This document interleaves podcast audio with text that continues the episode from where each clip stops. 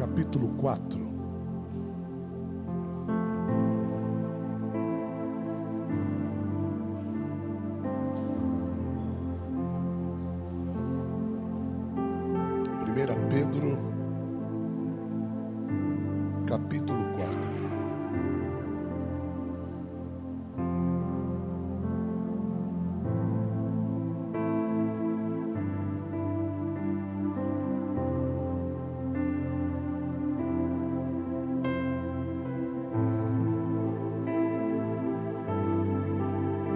Nós vamos ao verso de número 18.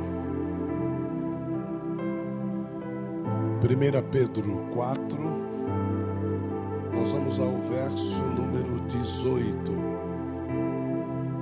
Ótimo.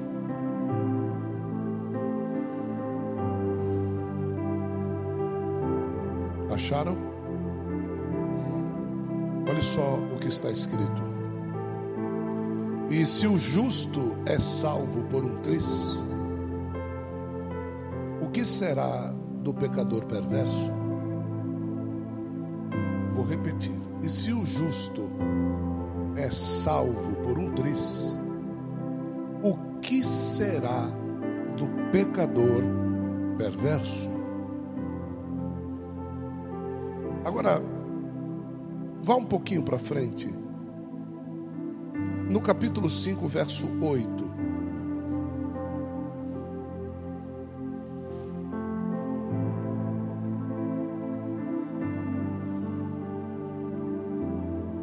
Acharam? Digam glória a Jesus. Estejam atentos. Tomem cuidado com o seu grande inimigo, o diabo, que anda como um leão rugindo à sua volta, à procura de alguém para devorar. Permaneçam firmes contra ele e sejam fortes na fé. Lembrem-se de seus irmãos em Cristo em todo o mundo que estão passando pelos mesmos sofrimentos que vocês. Deus, em toda a sua graça, os chamou para participarem da sua glória eterna por meio de Cristo Jesus.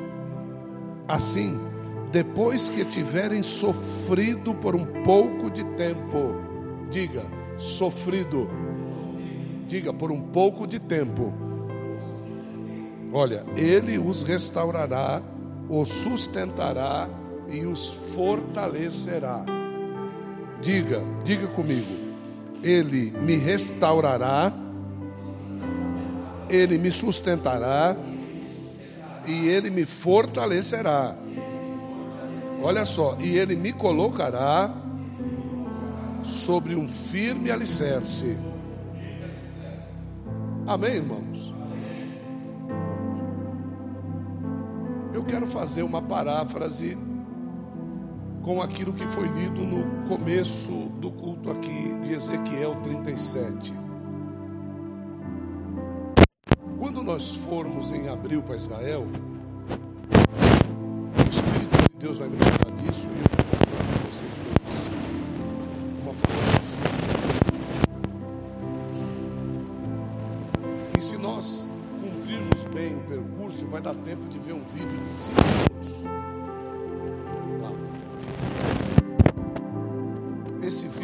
Certeza não vai sair mais da mente de vocês, como nunca mais saiu da minha. Deus, Ele é compassivo ele é amoroso, Ele é misericordioso, Ele é fofão, Ele é lindão, mas é o seguinte: Ele é juiz. Ele é juiz. Então, quando Deus falou com Israel, em Ezequiel 37, coloca para mim Ezequiel 37. Eu vou lá em Ezequiel 37, vou deixar marcado aqui que eu vou voltar aqui. Quero que vocês abram lá de novo. Ezequiel 37.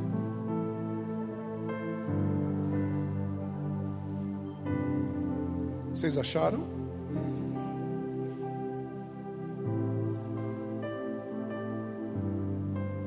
Vá ao verso 24.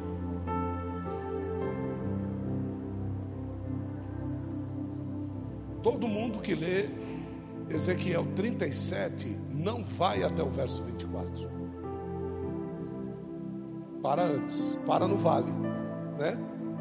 Para ou não para? Não é verdade? Vocês já não pregaram sobre essa mensagem? Sim ou não? Para no vale ou não para no vale? Para no vale. Para na hora, para na hora que o exército se levanta, né? Tá tudo acabado, lascado. Aí Deus vai lá, sopra o espírito, os quatro ventos, e aí lá vem carne, lá vem nervo, lá vem pele, lá vem vida, glória, aleluia. Só que não chega no 24. E no 24 aí é que é o problema. Também meu servo Davi fará o quê? Sobre quem? Todos eles terão o quê? E quem é esse Davi que reinará sobre eles e será um só pastor? Jesus. E o que foi que Israel fez com Jesus? Então esse vale não foi na época de Ezequiel. Esse vale foi na época de Adolf Hitler. Esse vale de ossos secos é o Holocausto. Porque eles não aceitaram o espírito do bom pastor. Então, quando nós formos lá, vocês vão ver cinco, seis tratores pegando aqueles corpos como se fosse terra assim, ó, e jogando eles todo dentro de valetas todos os corpos, desde criança do tamanho do Arthur, tamanho do seu filho, do tamanho do seu filho, como gente grande que nem eu, que você. Tem lá um, um, um vagão que chegou de Auschwitz, que foi o último vagão que chegou de Auschwitz, cabe 50 homens de pé dentro dele. Calculado, 50 homens de pé. Um, dois, três. Esse vagão chegou com 276 homens adultos para você ver como é que eles chegavam. E dali ele já foi aberto na porta do forno, para dentro do forno. Então eles eram queimados vivos. E tudo isso porque porque a gente não dá atenção ao diabo. Nós não prestamos atenção em quem é o nosso inimigo. E o que Deus está falando aqui, Ezequiel 37, agora volta para o vale. Você vai voltar para o vale, só que você vai voltar.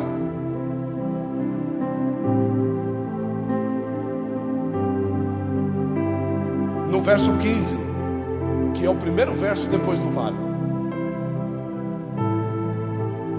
Olha lá.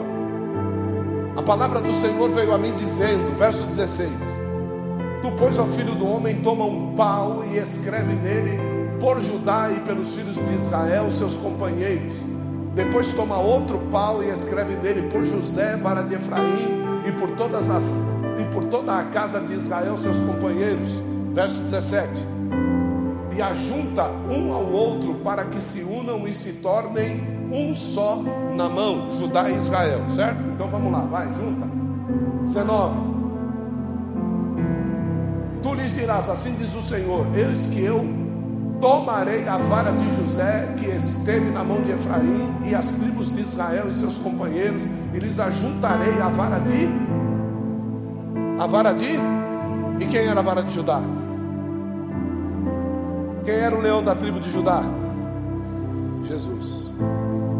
Certo? E aí diz assim: E farei delas uma só vara, e elas serão uma só vara na minha mão. Como eles tiraram a, a vara de Judá, quando Deus foi juntar todos na mão, a vara de Judá feriu a mão de Deus, como se fosse um espelho. Porque ele não pediu para juntar assim, ele pediu para juntar como se fosse uma só. Só que eles não quiseram o representante de Judá, que era descendente de Davi, para ser o rei de Israel. Então a mão de Deus foi ferida, e aí, verso 20 e os paus sobre que houveres escrito estarão na tua mão perante os olhos deles. Vai lá, 21. E deles farei uma nação na terra, nos montes de Israel, um rei será todo, sobre todos eles, e nunca mais serão o quê? Duas nações, nem de maneira alguma se dividirão para o futuro em dois reinos. Então essa condição era uma condição clara que Deus ele estava querendo dizer para Israel assim: olha, a única coisa que o diabo quer é dividir vocês em dois. E o melhor de tudo é que quando a gente vai lá para Abraão, lá atrás em Gênesis, olha só, lá em Gênesis, hein? Deus, o Verbo, hã? Ó, Deus, o Verbo e o Espírito de Deus, os três vão visitar Abraão. E aí o que, que Deus faz? Vai lançar uma promessa sobre o ventre de Sara, porque do ventre de Sara é que ia sair quem? O Messias. Só que Abraão, ele não entende isso, porque ele olha para a velhice dele, ele olha para o corpo morto dele, o corpo morto de Sara. Só que Deus, independente do que Abraão estava vendo, Deus fala com Abraão: Eu vou cumprir o que eu disse para você. Então Deus está dizendo para você hoje aqui: Eu vou cumprir o que eu disse para você. Pronto. Então, independente de você olhar para o teu corpo, e, e você olhar para a tua vida, e você olhar para a tua cercania, e você dizer, meu, é impossível. Só que Deus hoje está vindo na porta da nossa tenda e está dizendo para nós: eu vou cumprir o que eu prometi para você. Olha, está distante, está muito longe, os paus estão separados, está junto de está difícil de juntar. Não tem problema. Então, Abraão recebe a promessa. Quem recebe a promessa aqui? Quem recebe? Quem recebe? Olha, Abraão recebe a promessa e ele fica feliz e manda Sara fazer três bolos. Estão lembrados disso, sim ou não? Ele manda fazer três bolos de farinha, né? Então, para que três bolos de farinha? Diga um para Deus, diga um para o Espírito Santo e diga um para um o Verbo, um para o Verbo que era quem? Era Jesus, né? Era Jesus, era a palavra. Então ele manda fazer três bolos lá de farinha. Diga, um bolo, outro bolo e outro bolo. O judeu não come fermento. Então era três bolos asmos. Diga, bolo asmo. Legal. Aí quando chega lá no Novo Testamento, Jesus diz assim: o reino de Deus, ele não fala os reinos, ele fala o reino, e é justamente o que Deus está tentando falar para Israel aqui. E Israel não entende.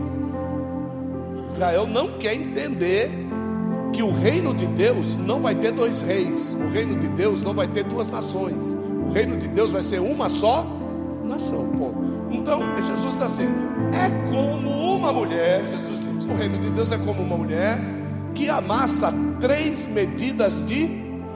Quem foi que amassou três medidas de farinha? Sabe? É como uma mulher que amassa três medidas de farinha e junta juntando tudo põe fermento. Peraí, mas judeu não come fermento. Até que tudo se levede. Certo? As cozinheiras aqui, ó. Quando você faz aquela bolinha com fermento e põe na água, quando levedar, o que, que acontece com a, com a bolinha? Tufo. Quando sobe, você diz: é o tempo chegado de amassar a massa. Sim ou não? Não é isso? É o que Jesus está dizendo lá. Que Israel tem um tempo da bolinha.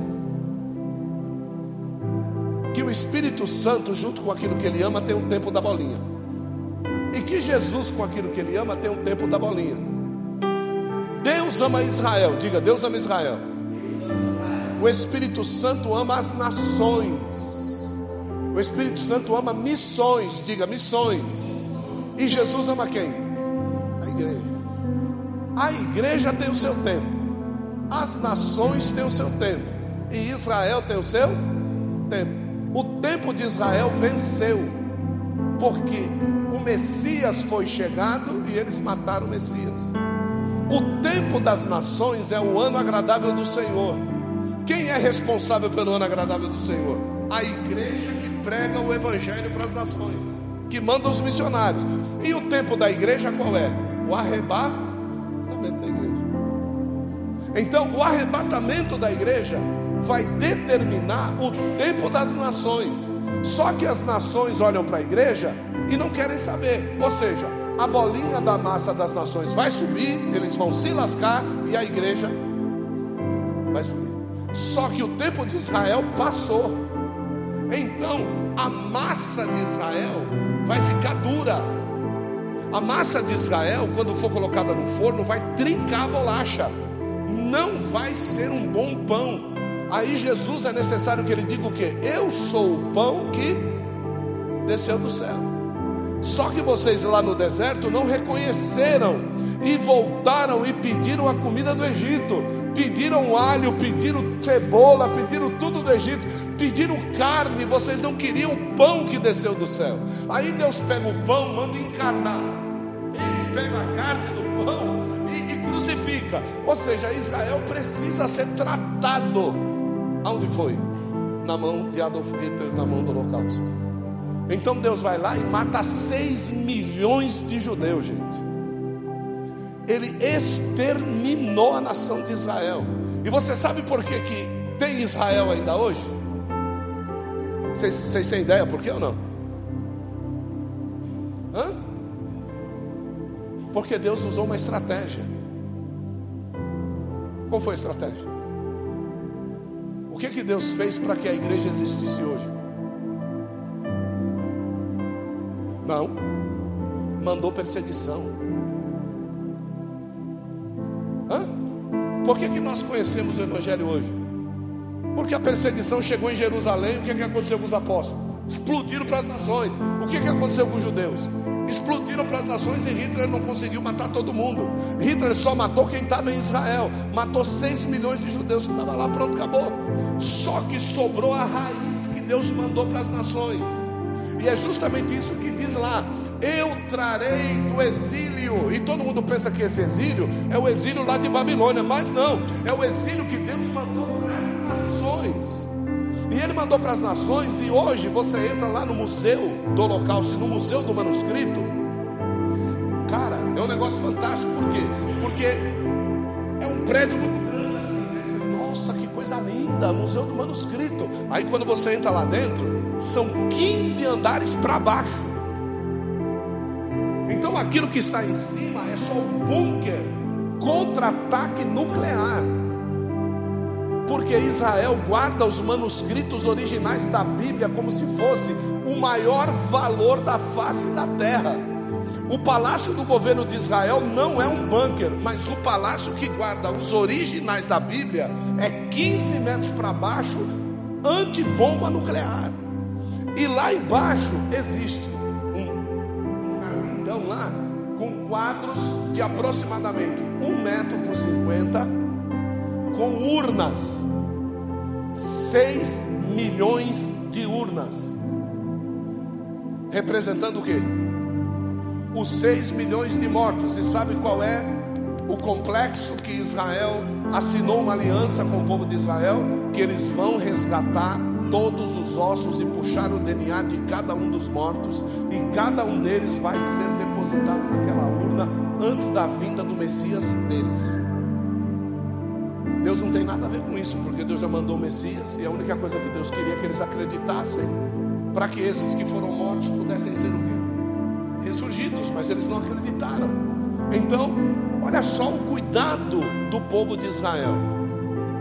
Por quê? Porque eles acreditam que fazendo isso e colocando isso, e o Messias visitando aquele lugar, a Bíblia diz que na presença do Messias as sepulturas iam se abrir, os mortos iam sair pela de Deus. Eles acreditam que esses ossos, que esses restos mortais, vão ressuscitar diante da presença desse Messias.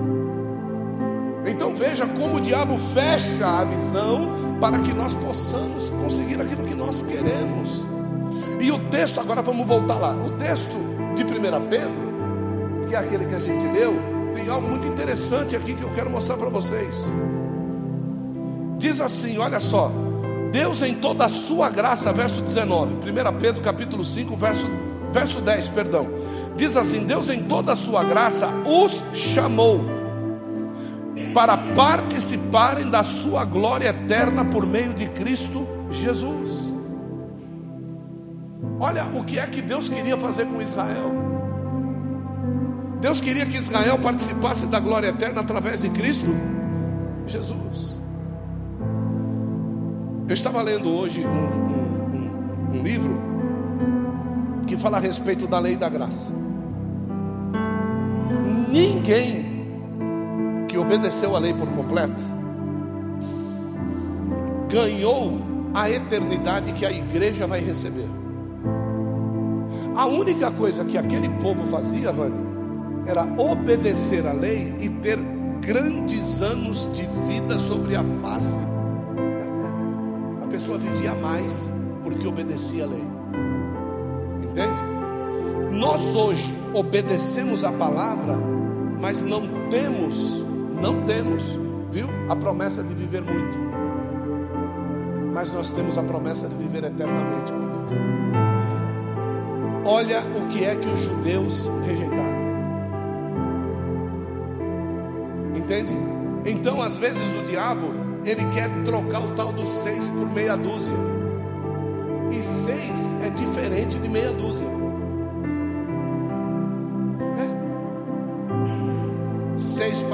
Fósforo com meia dúzia de ovos. Você vai comer um fósforo? Mas os ovos matam a sua fome. Então seis é diferente de meia dúzia. Você precisa saber que a palavra de Deus, ela, ela traz para você tempo de restauração, de sustentação, de fortalecimento. Ela traz para você alicerce firme. Só que às vezes aquilo que a gente busca na palavra de Deus não é nada disso, é algo para essa terra. Só que a palavra de Deus não traz nada para essa terra. Se você virar as páginas para a antiga aliança, tudo aquilo que está na antiga aliança pode mandar trazer para essa terra. Você quer viver muitos anos de vida, 100 anos, 200 anos, então está lá, vai lá para o Antigo Testamento, mas esqueça-se das promessas da graça, esqueça-se das promessas da eternidade. E hoje, muitas vezes, a gente confunde antiga aliança com nova aliança, a gente pega um versículo de lá, traz um versículo para cá, a gente pega aquilo que o profeta disse, aquele negócio todo. Só que todos esses profetas, 99,9% deles estavam profetizando literalmente para Israel. E, e, e, Israel, nós sabemos muito bem que a promessa, a, a, a bolinha da massa, o tempo terminou no dia da cruz. Então hoje todo judeu, todo judeu que se converter, ele tem que se tornar messiânico. Ele não pode mais obedecer às obras da lei. Eu sou judeu messiânico e eu obedeço às obras da lei. Você não é messiânico, você não quer em Cristo. Porque em Cristo caíram por terra todos os dogmas do israelita. A graça chegou em Cristo. Só que muitos de nós, às vezes, somos muito religiosos. Nós, muitas vezes, trazemos conosco muita religiosidade. E, e, e, isso aqui fica muito claro de que Deus ele chega para Satanás um dia lá no livro de Jó e ele pergunta: de onde é que você vem? Ele não diz, eu vim de perverter a terra. Não. Ele diz, eu vim de rodear e de passear. Ué, então quer dizer que o diabo não perverte? Não, nós é que somos pervertidos. O diabo não precisa perverter quem está pervertido. Nós somos pervertidos em Adão. Tanto é que Deus ele olha para a terra naquele tempo, ele vê que o coração de todo homem é mau. Não tinha um coração somente bom. Naturalmente, sem a presença de Deus, nós somos maus. Você vai ver quem você é. Saia da presença de Deus e você vai ver quem você é. Você vai ver o que vai fluir dos seus lábios, você vai ver o que vai vir na sua mente, você vai ver o que o seu corpo vai pedir, você vai ver o que sua boca vai pedir, você vai ver o que seu estômago vai pedir. É natural. Você, aquilo que você diz, meu, preciso orar, você não vai orar, você vai xingar, você vai falar um monte de coisa, você vai esbravejar, você vai esbofetear, vai descer do carro, vai dar uma paulada na cabeça do cara. Ué, por quê? Porque você não tem Jesus. Mas quando Jesus chega em nós, ele retira de nós o que é mal, mas nós começamos a decidir: eu não quero mais ser mal, eu quero ser um homem de Deus. Eu não quero mais ser mal, eu quero ser uma mulher de Deus. E aí existe aquela luta, aquela luta que é uma luta que nós vamos sofrer até o dia do arrebatamento, até o dia da nossa passagem. Ontem lá na nossa ceia, Deus ele, ele chegou e ele a mensagem foi tremenda. Mas quando chegou no final, eu olhei para a mesa E eu via claramente na mesa. Aí depois a bispa Rita foi me dizer algo. Olha, Gabriel falou isso. Mas, mas a bispa Rita foi me dizer algo. A bispa Rita foi fazer sete pães para a mesa. Comprou os ingredientes. Quando ela foi fazer o pão, cadê a receita? Esqueceu a receita. Foi na internet e não conseguia achar a receita. Ao ponto dela ficar tão, tão triste que ela começou a chorar. Aí ela disse: Eu tenho que orar. Ela foi para o altar orar.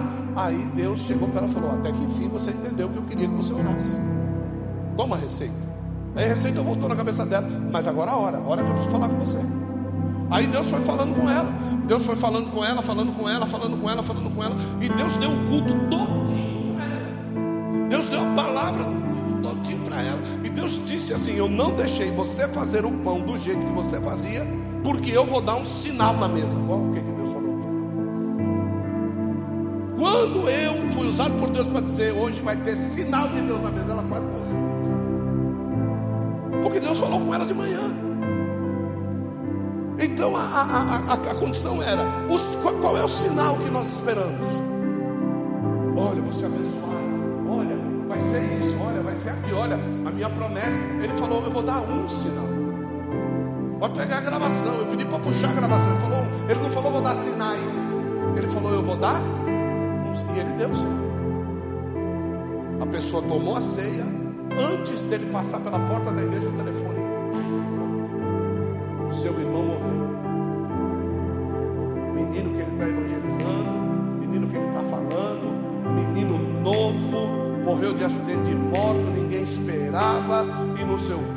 Aí o que, que aconteceu com o cara? Desmaiou. O cara desmaiou. Desmaiou.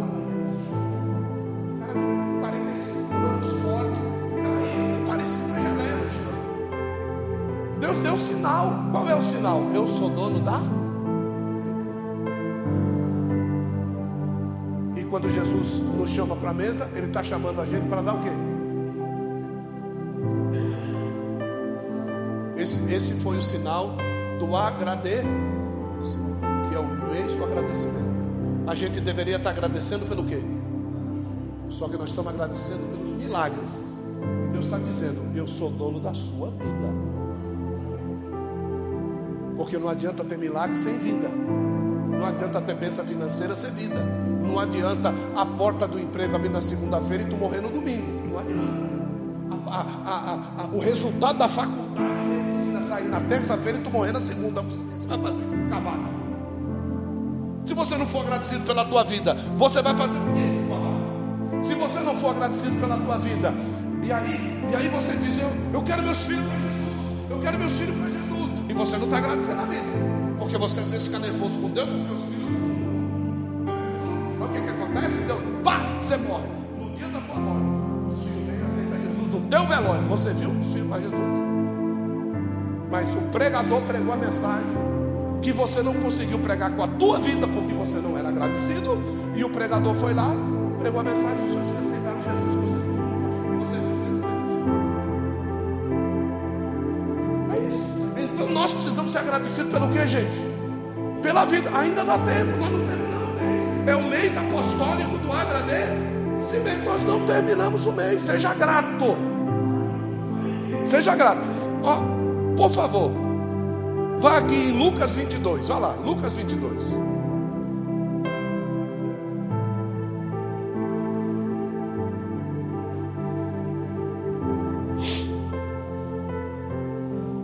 Lucas 22, 31. Lucas 22, 31. O que está escrito aqui? Um, dois, três, vai, leia.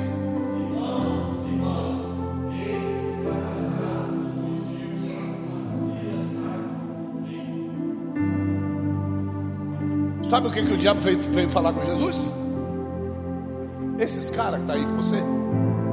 E é isso é que o diabo vai falar com Deus todo dia ao nosso respeito, tá? Todo dia. Esses caras que estão tá aí ó, pregando o evangelho, que estão tá aí falando de Jesus, está aí orando, sapateando, eu conheço eles.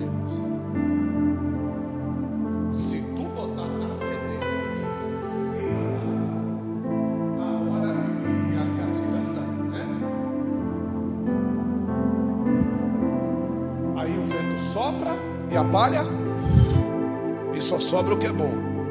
E o que Jesus estava ouvindo do diabo é: se você se andar, não vai sobrar ninguém com você. Próximo verso.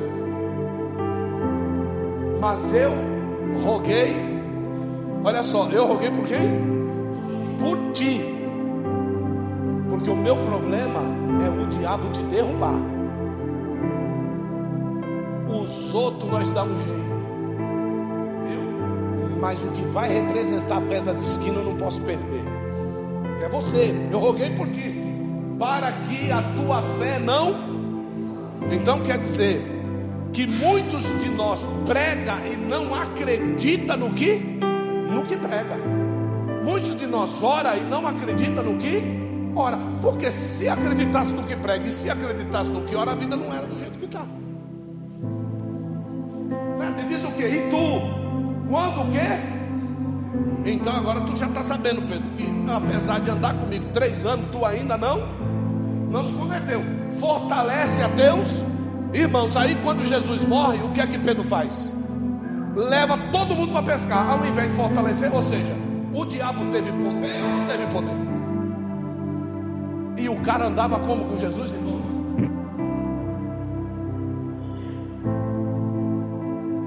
E aí chega lá João, Pedro, porque nós estamos lendo a carta de quem? É a carta de quem que nós estamos lendo, irmão? E o que é que ele diz no verso 8, irmão? Olha lá, o que é que ele diz no verso 8? 5, 8. Hã? Sede? Vigiar, que mais? Anda, hein? Fazendo o quê? Procurando o quê? Ele só não escreveu entre parênteses. E eu sou exemplo disso. que é para vergonha não ficar grande. Certo? Que é para vergonha não ficar grande. Né? Próximo verso, verso 9. Olha lá, olha o que, é que ele diz. Ao qual faço o quê? Firmes aonde? E Jesus tinha dito que ele tinha orado para que ele não desfalecesse aonde? Ele desfaleceu na fé. E agora ele pode dar conselho para os outros. Não desfaleça porque eu sei o que é desfalecer. Eu sei o que é sabendo que os mesmos sofrimentos estão se cumprindo entre vossos irmãos aonde? Ou seja, o diabo está querendo pegar a gente quando a nossa imunidade da fé tiver.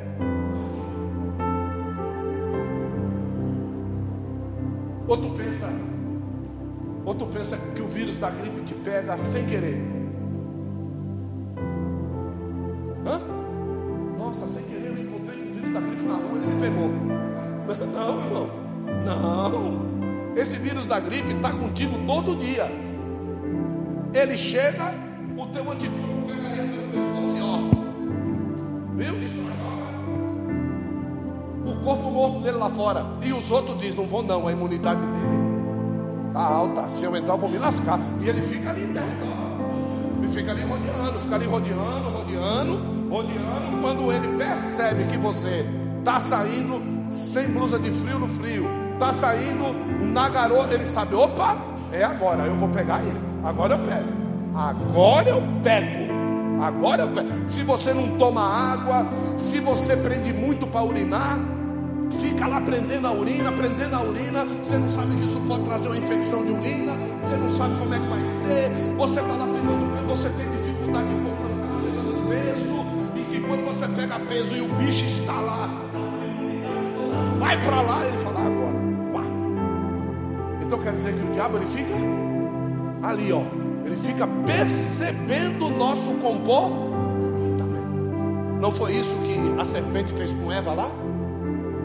Você acha que a serpente foi oferecer a árvore do conhecimento do bem e do mal porque Eva era apaixonada pela árvore da vida? Não. O diabo vai oferecer para você o que você é apaixonado porque ele te observa.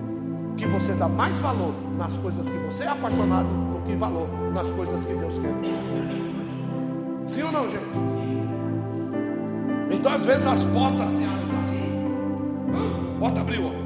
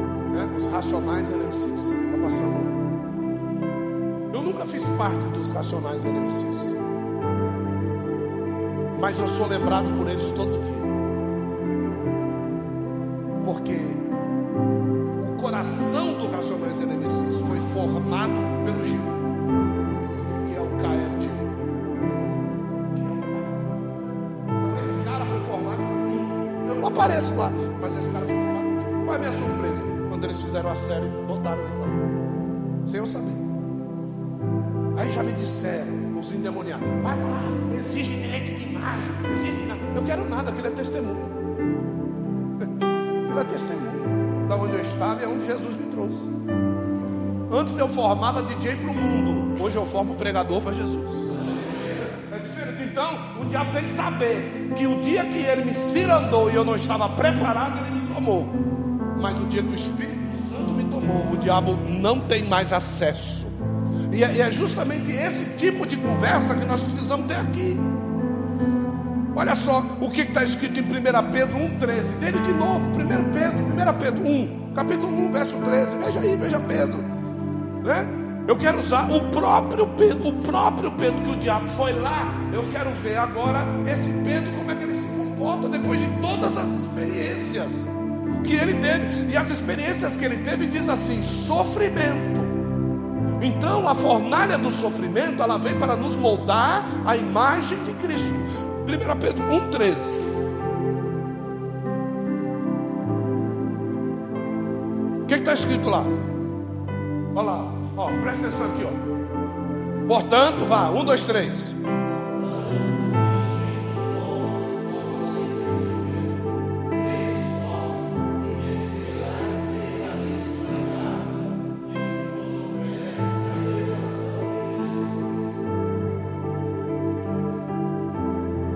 É forte, mas precisa ser entendido,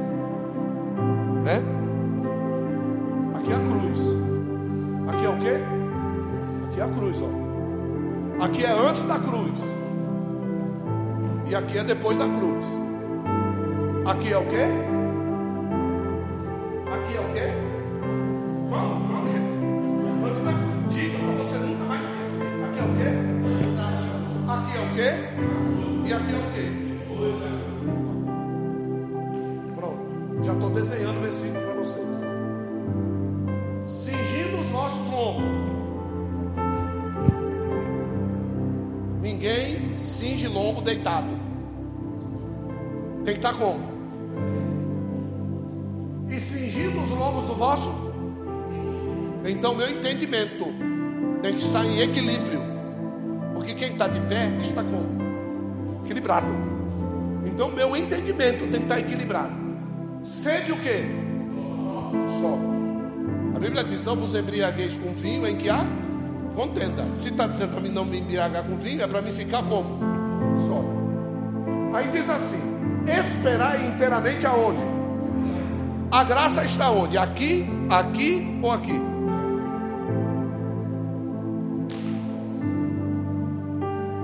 Aonde é que se revelou a graça?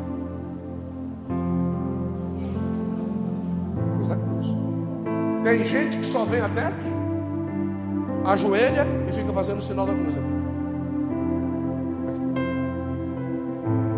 E veja só o que está dizendo lá da revelação que foi trazida na cruz através de Jesus Cristo. Só que Jesus Cristo, depois da cruz, ele passa a ser o quê? Cristo Jesus. Então, o Jesus Cristo que está aqui, que recebeu o nome, que é nome sobre todo nome, depois da cruz, ele é Cristo, Jesus. Então não existe Jesus Cristo depois da cruz. Jesus Cristo é antes da cruz, porque o Jesus Cristo é esse Jesus que seria o Cristo, que todo mundo diz Jesus Cristo. Mas não é Jesus Cristo, é Jesus chamado o Cristo. Então, Cristo não é sobrenome de Jesus. Cristo é a qualificação espiritual que ele assumirá depois da cruz. Quando é, a revelação do nascimento da criança, da virgem, disse assim: e o chamará como? Jesus, não disse o Cristo. Então o nome do menino era Jesus. Até a cruz, na cruz ele passou a ser o que? O Cristo. Então ele não era Jesus Cristo aqui, ele foi Jesus Cristo aqui, Cristo Jesus. Agora a revelação de tudo isso está aqui, ó, que vos oferece Jesus Cristo. Então esse Jesus que seria o Cristo, na cruz ele diz: quando eu for levantado da terra, eu atrairei todos a mim e darei a eles um caminho de gratuidade na minha presença chamado graça. Qual é o problema? Pedro entendeu isso. Mas ele teve que entender depois de muito sofrimento.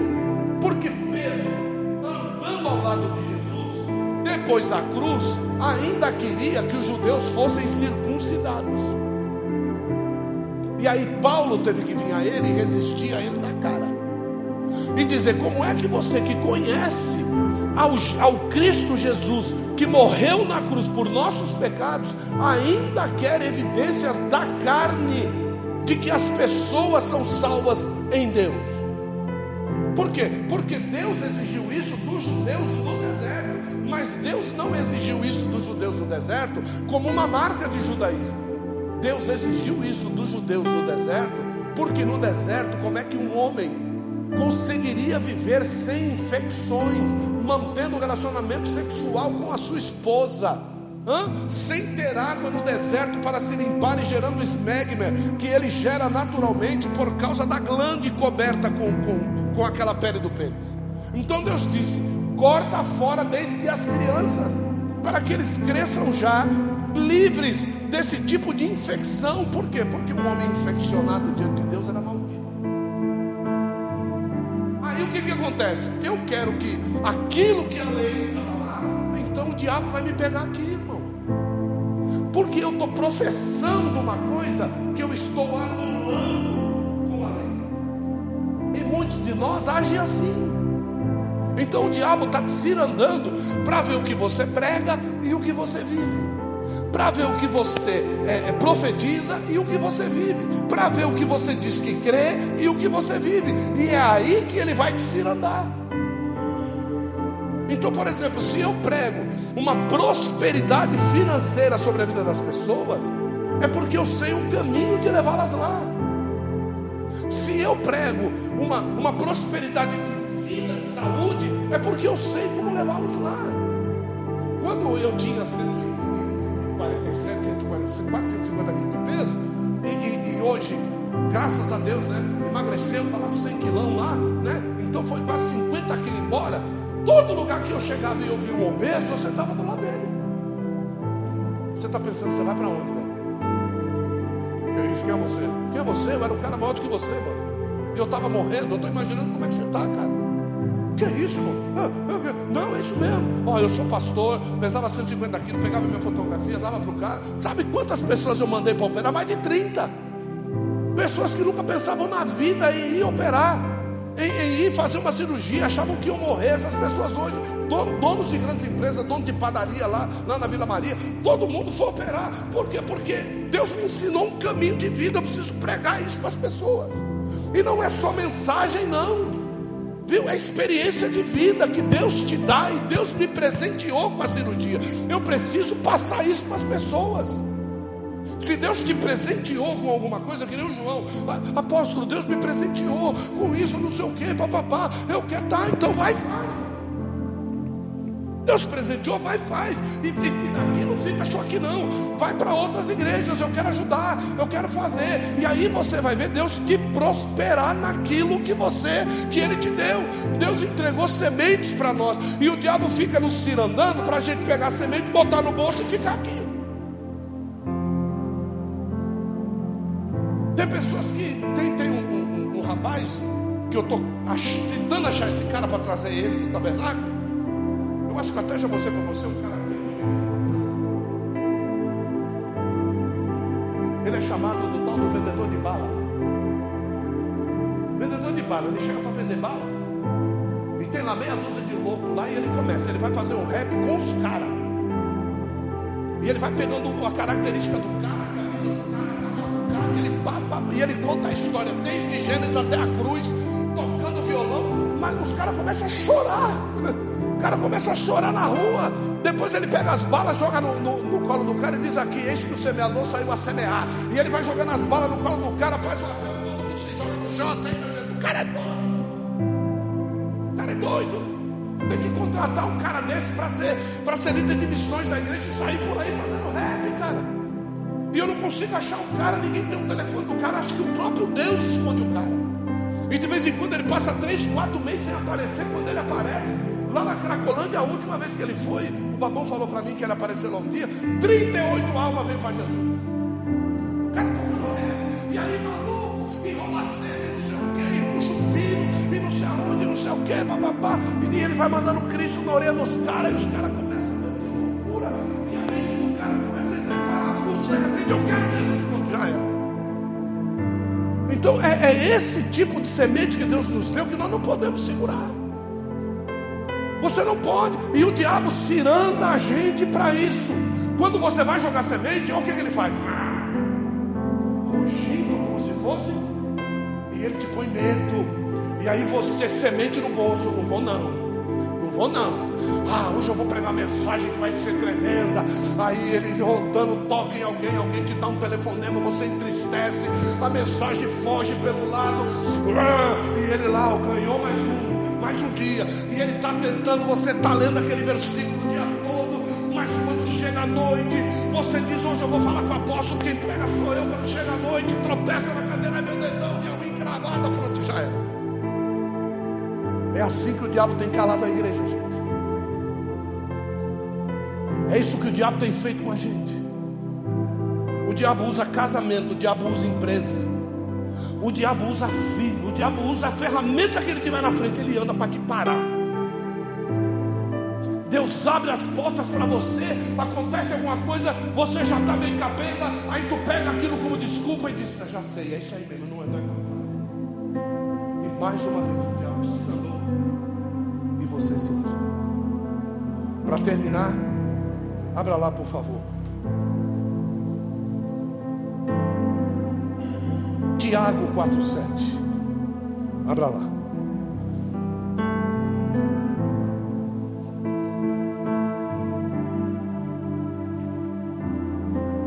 Tiago 4,7.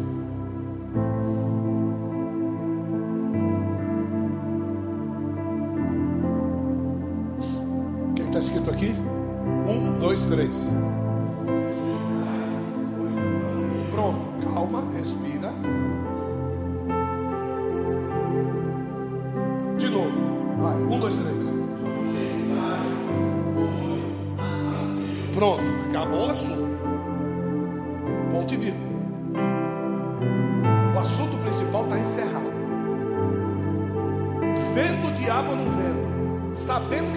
Não, eu sempre tenho que estar sujeito a quem?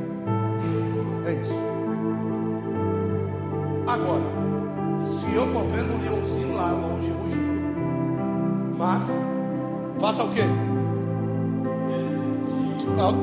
E ele? Você sabe, a única coisa que o diabo não espera de você é que quando ele põe a cara no portão, você põe a cara na janela e diga: E aí?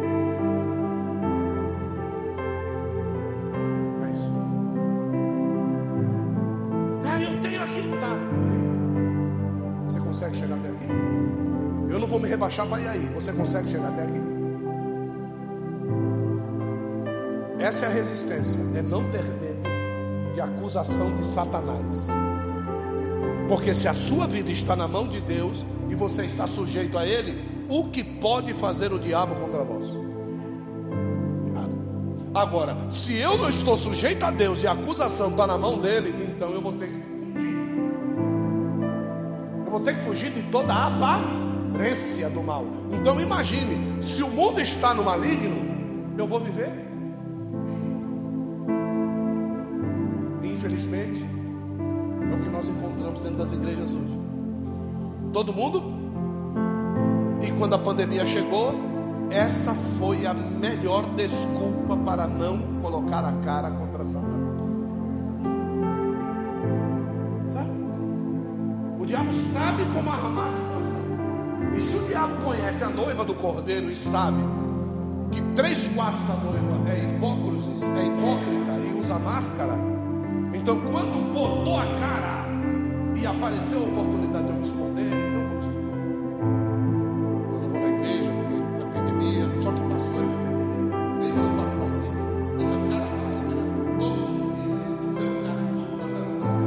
Porque é o único lugar que ele vai pegar não é mais de Deus. Então Deus ele já saiu da conversa. E para a gente terminar e confirmar isso que eu estou dizendo para vocês, Efésios 4, 27. A gente termina.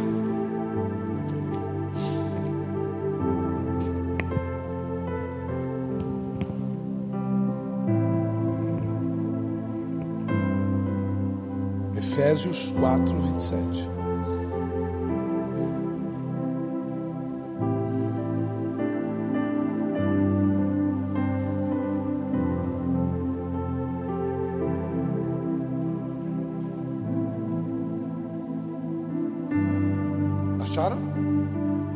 Uma lida aqui, ó. O que está escrito aqui? Algumas Bíblias está escrito não deis. Certo? Agora veja só o verso 26, por favor, Lucas. Irai-vos e não pequeis, não se põe o sol sobre a vossa ira,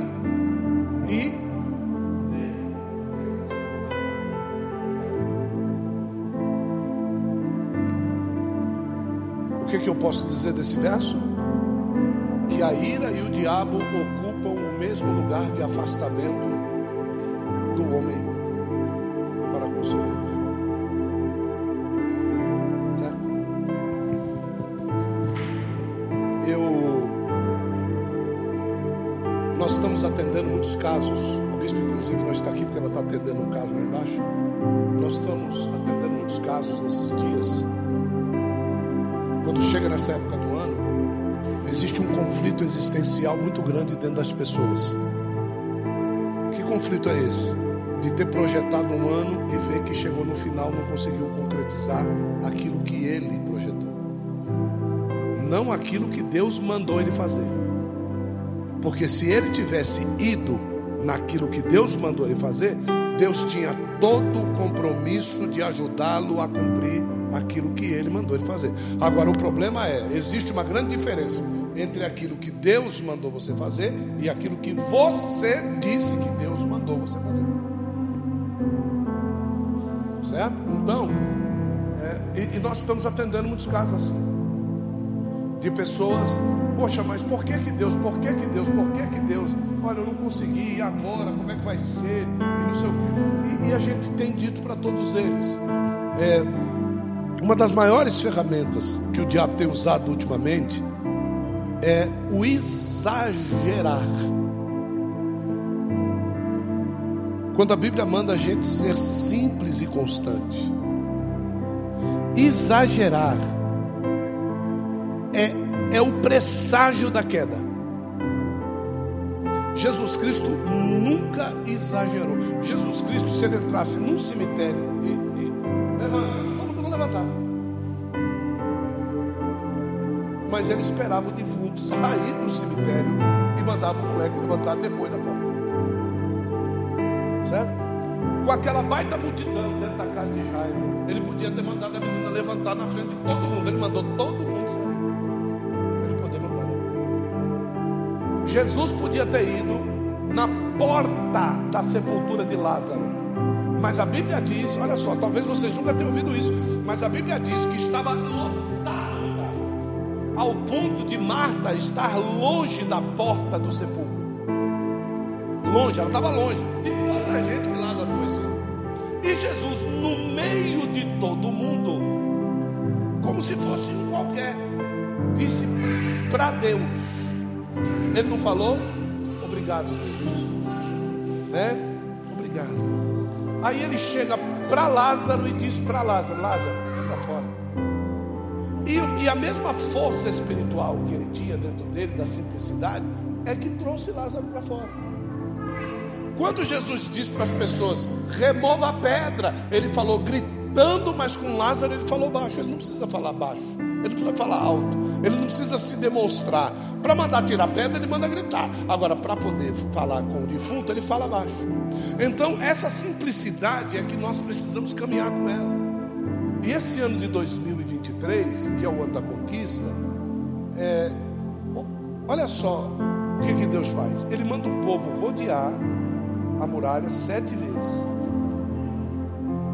E na última vez, né, na última vez, ele manda fazer o quê? Ele manda tocar trombeta, ele manda o povo dar o brado, e a muralha cai. Fique despreocupado, fica tranquilo. Eu, eu não estou nem um pouco incomodado com criança. Criança é bênção. E se você fizesse cara, se Jesus estivesse aqui, você fizesse essa cara, tu ia ver a bolacha que tu ia tomar de Jesus. É. O primeiro que ia dar na sua orelha, não toca neles não, deixa eles vir para mim. Porque a gente ficou dez anos resistindo e os meninos querem dormir perto do altar. Então deixa eles aqui, ué. Não tem lugar melhor para eles do que aqui. Ou eu estou enganado, gente? Não estou enganado. Então presta atenção.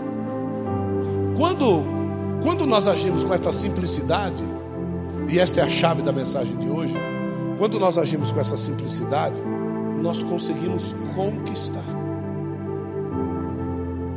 Conquistar. Teve uma pessoa que disse assim: essa Copa do Mundo vai ser para pessoas humildes. Essa Copa do Mundo aí ser para pessoas humildes. A única equipe que não deu entrevista falando mal de ninguém foi a Argentina. E eles foram lá e ganharam a Copa. Mas o que, que isso tem a ver com o Evangelho? Se no mundo funciona, imagina a igreja. Se Deus exalta os humildes, Está dizendo que ele exalta os humildes crentes ou está dizendo que ele exalta os humildes?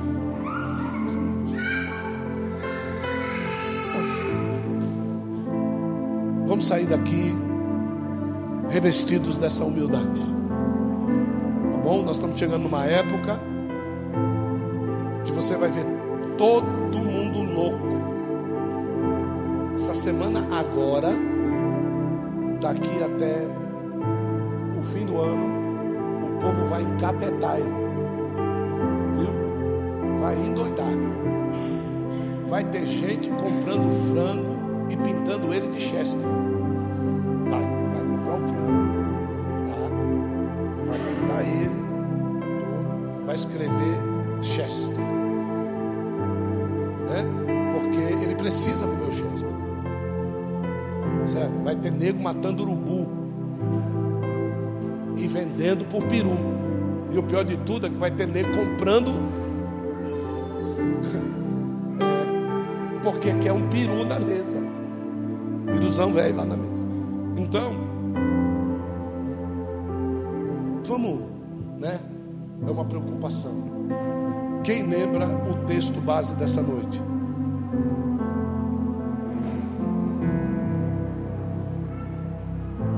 Vamos lá, acha o texto base de hoje.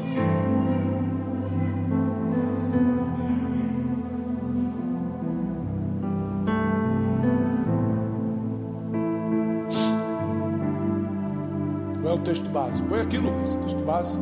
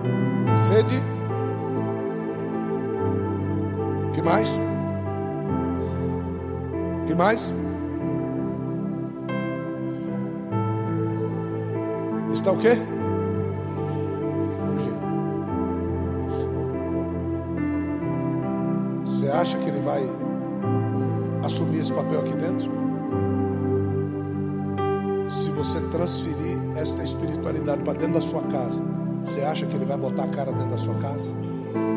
Se você convidar o Espírito Santo para quando você for fazer as suas compras, porque todos nós vamos no supermercado, todos nós vamos numa loja comprar um presente para uma criança. Nós vamos. Se você for com o Espírito Santo, você acha que o diabo vai botar a cara com você? Não. Sede, somos. E vi, Deus nos abençoe. As palmas.